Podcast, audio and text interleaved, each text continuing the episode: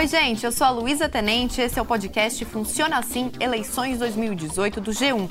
Eu vou te ajudar a entender as funções de cada cargo político e também o que fazer para escolher os candidatos.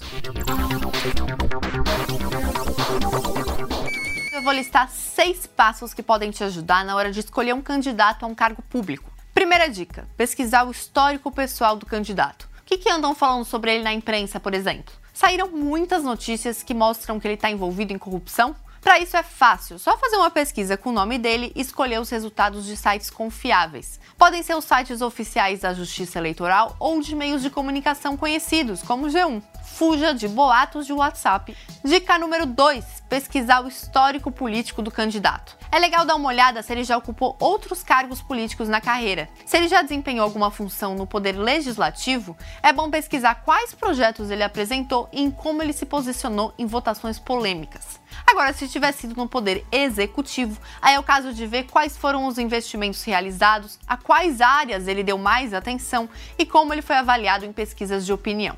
Mas caso seja a primeira candidatura, é interessante ver temas que ele trata na vida profissional. É médico, advogado, professor? Como que foi a carreira dele até agora?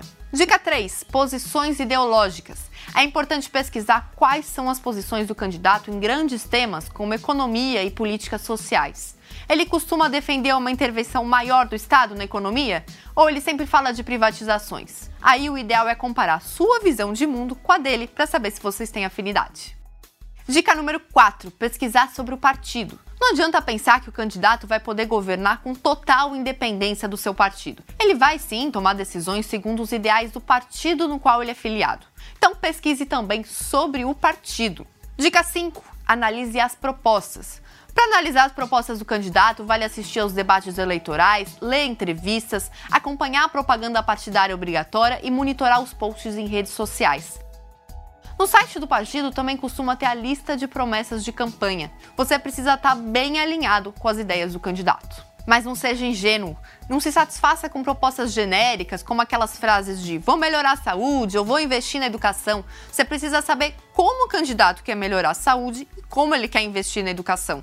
Dica número 6: veja quem é o vice. Ao votar no governador e no presidente, lembre-se de que a gente escolhe uma chapa, o vice vem junto. Em casos de doença, viagem, morte ou cassação de mandato, é ele que vai estar no poder.